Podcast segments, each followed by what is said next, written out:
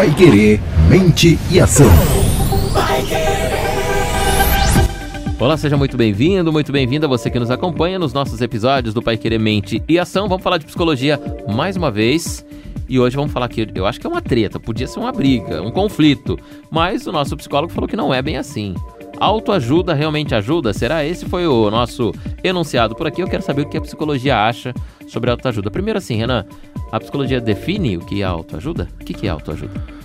Olha, como psicólogo, Bruno, autoajuda talvez a gente. Sem o básico, sem dizer que não, é a pessoa quando né, procura a própria. Não, não, não, é. não, não. A gente usa muito a palavra de autocuidado que é o que? É quando você começa a olhar para você e parece básico, mas nem todo mundo faz isso. Quando você começa a olhar para você como alguém de valor, que merece atenção, que merece carinho e que merece cuidados. Esse é o autocuidado. Esse é o autocuidado que é bem-vindo para todo mundo, que não tem nada a ver com egoísmo, com, sei lá, só, só pensar no próprio benefício, nada disso. Pra gente estar tá vivo, funcional e bem, você tem que ter autocuidado. Agora, a autoajuda, a gente não costuma usar esse termo, mas falando um pouco da parte da literatura mesmo da autoajuda, ela tem muito a ver com você passar algum tipo de conselho, né? Alguma coisa que de uma certa forma vá ao encontro dos anseios e das dores das outras pessoas com um suposto critério de validade para resolver aquilo. E por que, que eu falo suposto? Porque a autoajuda não é uma coisa é científica, por exemplo, não é uma coisa que foi testada e ó, faz isso que vai funcionar. Ela é subjetiva, ela é muitas vezes biográfica, né, no sentido de ter a ver com a vida daquela pessoa.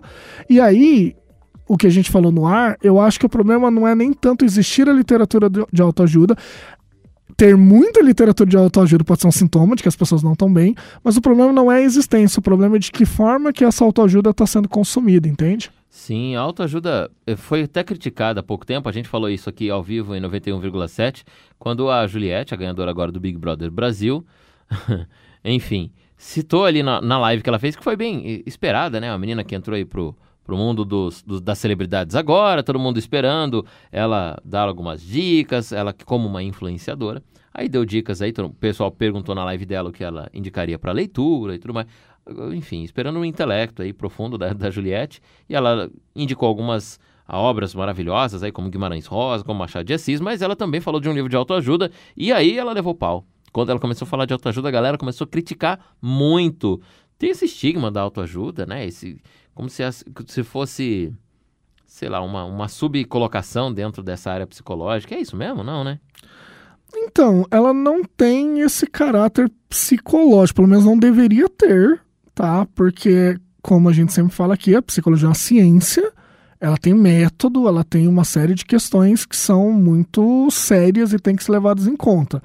O problema é que ela não tem o fundamento científico da, da ciência e psicologia, mas muitas vezes ela ganha um caráter praticamente da psicologia de resolver problemas individuais.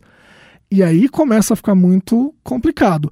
Eu não quero, vamos deixar isso já claro, soar elitista no sentido de, nossa, então a pessoa só pode ler Guimarães Rosa e qualquer outra coisa, tipo uma literatura popular, ela é inferior. Não é isso, não se trata disso. A gente já fez episódios aqui sobre heróis de quadrinhos e eu cresci lendo quadrinho. É um dos livros mais importantes. Não, tiramos análises psicológicas profundas Exatamente. aqui da história em quadrinhos. Exatamente. Um dos livros mais importantes que eu li na minha vida, a galera vai rir, mas foi a biografia do Cazuza quando eu tinha 17 anos, entendeu? E chama, quem quiser, chama Só as Mães São Felizes, e é a mãe dele narrando a história da vida dele entendeu? E foi fundamental para eu pegar gosto por leitura. Era um personagem que eu estava começando a conhecer e eu estava começando a gostar. E assim, não é alta cultura erudita, entendeu? Então não se trata disso. Se trata do que? Primeiro, assim como coach, meu problema é quando a autoajuda se mete em coisas que são da psicologia porque a gente estuda e a gente se responsabiliza, então a galera marcando presença e fiscalizando a gente para pessoas que não são da área exercer a função muitas Mas, vezes. Quando é que atravessa esse, essa ponte aí? Quando atravessa, quando você começa a usar a autoajuda como uma receita para o problema dos outros. Entendeu? Quando a gente vê, por exemplo, os youtubers que falam sobre é, ações, economia, pode reparar que normalmente eles falam: olha, isso serviu para mim, não é uma recomendação de ação a ser comprada, porque eles sabem que eles vão ser cobrados em relação a isso depois. Né? É a mesma coisa. Nada contra alguém vir com uma história de autoajuda, deixando muito claro que aquilo funcionou para a pessoa, que tem uma história de vida X e que não necessariamente vai contemplar outras pessoas. Que é, pegando a mesma coisa, muito que os coachings fazem também eles têm o treinamento deles, só que muitas vezes eles usam técnicas da psicologia, que eles não têm formação para isso, que é o exercício legal da profissão, o nome é esse, né? Então, assim, quando começa a atravessar para as outras áreas, aí é muito complicado. Eu não vou falar do engenheiro aqui, porque eu sou psicólogo. Então, o escritor, ele pode falar da experiência dele e deixar isso claro. Ele não pode ter uma linguagem no sentido de resposta de remédio universal, entendeu? Mesmo quando seja para o bem, quando esteja... Porque muitos vão falar assim, não, Renan, mas o autoajuda, o coaching, os processos de colaboração, assim, as consultorias agora...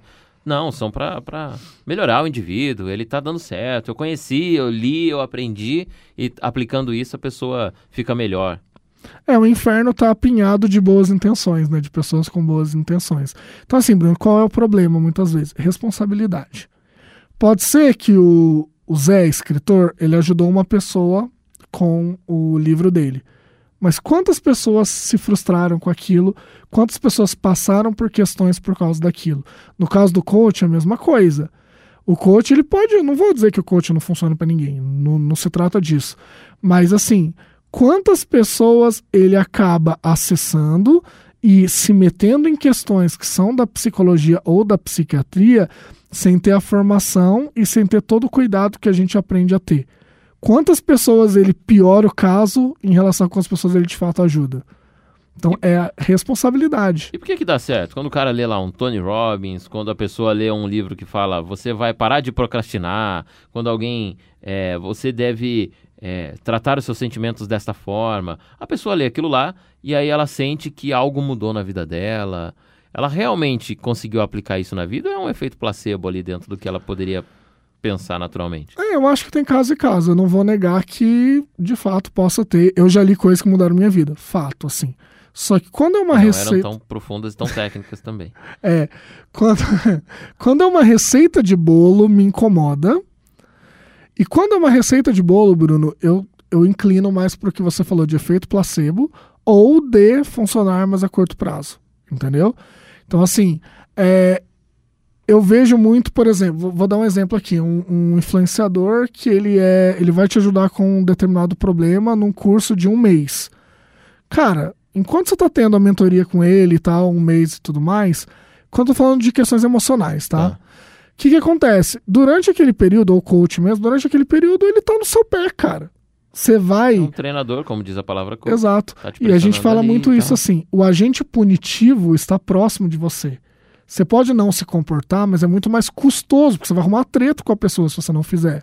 Né, um desconforto, alguma coisa. Isso vem da infância, né? né? Na época da escola. Agora, quando o cara sai de perto, essa pessoa se mantém fazendo sem ninguém cobrar, eu tenho sérias dúvidas em relação a isso, entendeu? Pode ter um ou outro, como a gente falou, que abriu um, é, por um isso clique que é e mudou tudo. Né? Por isso é. que é subjetivo. Tem gente que sim, tem gente que não. É, eu acho que a, a parte, a parcela que se beneficia com isso, eu, eu acredito que ela é muito menor do que quem não vai conseguir ou vai conseguir por pouco tempo, assim. E entra numa outra questão, Bruno.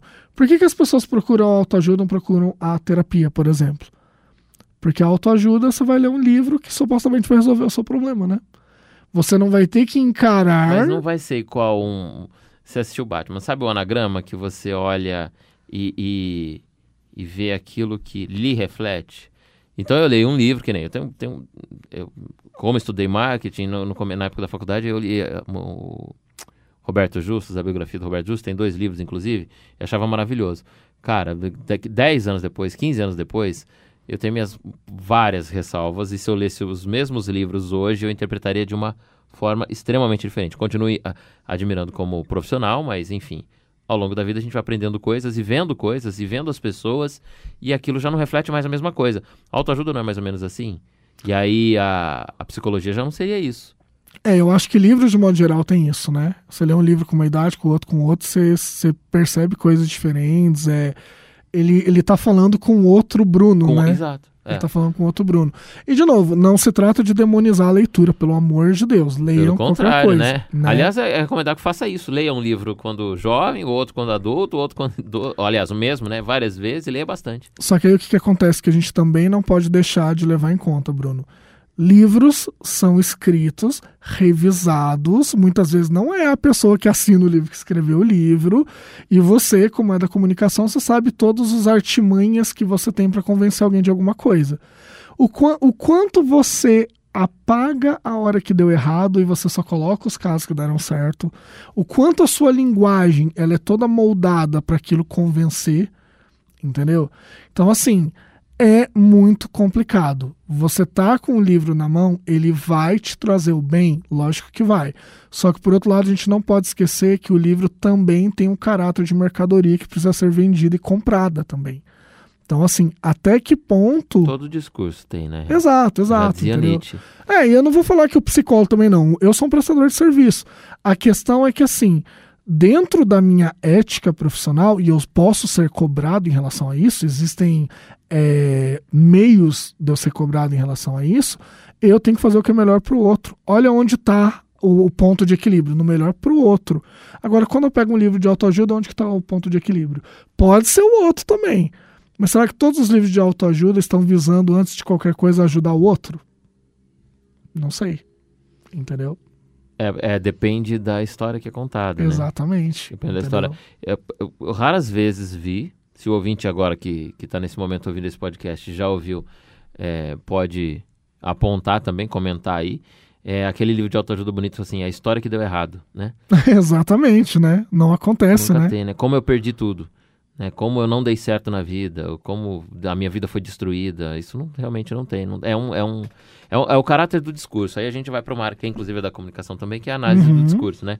Então a gente é muito julgado agora, nesse momento, o jornalismo, inclusive, por conta de, da forma em que você está contando aquela notícia, Claro, por exemplo, claro. né? Que tem um fato. E aí é uma discussão eterna, logo do primeiro ano do jornalismo, sobre a imparcialidade, né? Eu prefiro dizer que existe a isonomia, mas não existe a imparcialidade Sim, sim. né? E na obra também, na mesma na obra também. Você pega um, um, sei lá, tem uma biografia em casa do Bush, do George Bush, que é ótima, né? Maravilhosa também, um cara com uma história incrível, invejável. Mas, por exemplo, a, a biografia do Bush não é uma autoajuda, porque ele não ensina nada pra ninguém, não. Ele só realmente conta a história dele e a trajetória de vida e política e tal. Não é uma, não é uma biografia querendo dar uma lição, sabe assim? E as, as autoajudas são, né? É, é, é exatamente esse o ponto, Bruno. Por exemplo, a biografia do Cazuza que eu li, cara, a mãe dele não se priva de contar nada, assim. Ela conta, meu, ah, ele tava cheirando cocaína antes do show, brigou com o Frejá no camarim. Ela conta mesmo, assim. Aí eu acho que tem um caráter Não é jornalístico. nada autoajuda isso. É, exatamente. Aliás, se né? eu lesse, eu não gosto muito do Cazuza. Se eu lesse, eu, eu gostaria menos ainda. Então, e aí o que, que acontece? Tem um caráter jornalístico, praticamente, de ser uma fonte de informação de alguém que estava próximo. Agora, quando eu chego e falo assim, olha, faça isso, aí não é jornalismo. Você sabe disso melhor do que ninguém. Então, essa é a questão, entendeu? E aí, assim, ah, beleza, meu, cada um lê o que quiser e não sei o que, senso crítico. Não é tão simples assim. Primeiro, porque existem os meios de convencimento, todas as artimanhas podem ser usadas. E segundo, que a gente está falando do Brasil, que existe uma cultura muito fraca em relação à leitura. Então, eu sei lá se a pessoa que vai pegar um livro Por isso, é por isso que a autoajuda agora tá vindo pro Instagram e pro TikTok, né? que é, tá se adaptando ao mercado, é, né? é, tem muita autoajuda lá, é muito profissional de diversas áreas. E para você trabalhar com autoajuda, né? Obviamente a gente não está desmerecendo aqui, mas várias áreas, né? A educação física, a psicologia, o jornalismo, a to- todos esses podem ser é, influenciadores de autoajuda. E são, hoje em dia com as redes sociais são. É, e aí a gente tem que tomar muito cuidado. Óbvio que o senso crítico ele vai ajudar, mas também tem a responsabilidade de quem está escrevendo, né, Bruno? Porque senão é muito fácil. Ah, eu escrevo o que eu quiser, cara. Você que consumiu. Não é assim que funciona. né? Leia-se do jeito que queira. O que eu quis dizer foi. É, porque na verdade é isso. A comunicação não é só o que eu falo, né? É o que Exato. eu falo e o que você entende. É, mas são as duas pontas, né? Porque senão o que, que acontece? Eu vou escrever. Senão a gente entra. Então eu posso escrever sobre discurso de ódio? É só ninguém ler. Ou é só você ler e achar que aquilo é mentira. Exatamente, entendeu? Só que não é assim que funciona, entendeu? A gente sabe de grandes autores, até mesmo dentro da área da psicologia a gente tem, que eram literatos, sabe? Tipo, Freud mesmo é um cara que eu vi vários estudos de, de técnica da escrita dele, falando que o Freud poderia ser um autor de romance, entendeu? De tão bem que o cara escrevia. Entendeu? Aí você vai falar assim: não, esse cara não tem que ter responsabilidade? Claro que tem, sabe? Porque ele sabe, ele tem as ferramentas. Então, a questão da autoajuda é: pode ser consumida, a gente precisa entender que não é um remédio universal, e na outra ponta, quem está escrevendo também precisa deixar claro, para não importa o nível de instrução de que vai pegar o livro dele, que aquilo é uma coisa que funcionou para ele. Entendeu? Que dentro de dado contexto social, econômico, familiar e tudo mais, funcionou. Agora, tirem lições e adaptem para sua realidade, talvez? É. Seria algo assim? Ah, é, é como a religiosidade, né? É, o A problema... religião tem um exemplo. Sim, Deus salva, né? Deus ajuda. E agora como? Não, depende da sua realidade, depende do que você pede, depende da forma. E aí cada pastor, cada líder, cada padre faz de né, uma forma adaptável ao público que, que lhe convém. É, agora deu uma diminuída nisso, mas tinham vários livros que o título deles eram terríveis, sabe? Tipo, é, fiquei rico e vou te ensinar como. Sabe, velho? Não, você ficou rico 10 anos atrás. Aí tem uma série de questões, sabe? Só que aí quando você tá se afogando, até como diria um professor meu, até o jacaré que passa vira tronco de salvação, entendeu? Então, assim, você tá, cara, numa situação muito caótica. Você tromba um livro, O Segredo, o livro. Ah, eu li três desses. Então, são três? Eu nem sabia que tinha Não, três. tem o segredo, daí tem o segredo do segredo, aí tem um segredo de que uma outra pessoa contou, que é o segredo revelado, aí tem vários, eu, eu li. Mas- desses. A gente sabe, eu li também, o, o primeiro eu li. E assim, eu li e eu falei assim: não, beleza, qual que é a mensagem? Cara, você tem que mentalizar, planejar e tudo mais para as coisas acontecerem. Cara, não é fique 10 minutos pensando que você vai ficar rico e vai aparecer uma mansão do seu lado, entendeu? O problema é que a gente sabe disso, Bruno. Entendeu? Essa é a É, o questão. segredo não é segredo pra ninguém, na verdade. Quando você termina de lógico. ler, ou quando você vê, assiste, É enfim, você olha e fala, poxa, é verdade, tá, mas tá, já sabia, era isso mesmo, né? O problema é que esse livro bombou, por isso que eu li, porque tava Muito, todo mundo muito, falando muito. dele. E assim, existe essa, esse senso crítico, a gente tem que tomar muito cuidado com isso, entendeu? Eu tenho pessoas que eu conheci quando eu mudei pra cá que tinha na parede escrito e todos os dias ficava 10 minutos olhando pra parede o que ela tinha colocado e ficava aquilo. mentalizando aquilo, sabe? Minha filha, que no caso era uma mulher, né? Minha filha, não adianta você colocar um iate na parede e você continuar no seu trabalho que você ganha 1.200 reais, você não vai comprar um iate, entendeu?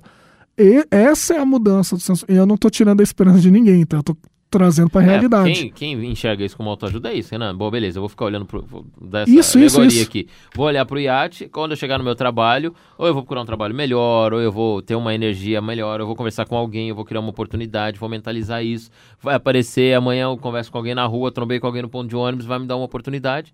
Ganhei dinheiro, comprei o iate. Aí lá na frente eu vou escrever um livro falando assim, como comprei um iate olhando para o quadro. E É, mas aí movimenta, beleza. O é a problema. sensação que tem que existir. Isso, o problema é quando você pega e fala: é isso aqui então, vou sentar que o universo vai resolver. Que na verdade cai no que a gente tá falando, por que as pessoas vão para livro de autoajuda e não vai para psicologia? Porque a, a terapia vai te responsabilizar pelas coisas, a terapia vai te obrigar a se mexer. A mudança não vem com o psicólogo lendo somente fazendo plim. Ele vai entender o que está controlando, ele vai te orientar no sentido do que você tem que aí Você fazer. não vai gostar, né? Várias vezes você vai- não vai gostar. É por isso que eu falei da autoajuda no começo como, como o anagrama. Assim, Ah, porque sim. daí você lê, você vai encaixando na parte mais confortável da vida. livro, Exatamente. enfim. Eu acredito, Bruno, que todos os meus clientes que eu já estou há um tempo considerável, eu tive a tal da sessão difícil. Que a gente fala que é a sessão que você tem que, meu, colocar, olha, É a da briga. é, é, é a, é, a, é a sessão que você normalmente tem que ter vínculo, porque se não tiver, a pessoa não volta. Porque você entrega, coloca as cartas na mesa e fala, queridão ou queridona, é isso aqui. Entendeu? Ah, mas eu vou espernear. Você vai espernear, mas continua sendo isso daqui. E aí, o que, que você vai fazer? Você vai É, ser Se vo- conflitado é ruim, né? se você Ninguém não é gosta. parte do problema, você nunca vai poder ser parte da solução. E essa é a questão que a terapia traz para você. Agora, como você falou, o livro de autoajuda, ele se encaixa, se molda aquela informação ao que é confortável para você. Que hora que você vai se questionar? Entendeu? É muito complicado. né? No sentido de se botar É, em movimento. Assim que é subjetivo também, que tudo bem, tem gente que se questiona mesmo. E quando lê isso, se questiona e vai Também, pra cima também. e, Aham. né, e essa é a receita. É, é complicado. Falar de ser humano. ah, tem- eu tem um falo um depende. pouquinho sobre Ah. isso. depende, Olha, né, Bruno? tem o Depende depende. muito. Falando de ser humano sempre tem um defen- do depende. Falando de autoajuda por aqui, o nosso psicólogo Renan Fileto. Olha só, falando de autoajuda, o nosso psicólogo finaliza. Te coloquei Quem nessa diria? cadeira agora, hein? Ah, Pai Queremente, ação na vo- de volta na próxima quinta-feira. Mais um episódio. E você, é claro, sempre o nosso convidado, a nossa convidada. Vamos falar mais, eu saber mais, né? Aprender mais sobre a psicologia e algo que gira em torno aí deste assunto. Você é o nosso convidado sempre, tá bom? Toda quinta, três da tarde, um episódio novo por aqui. Pai Querer Mente e Ação no próximo. Esperamos você. Até lá. Vai querer.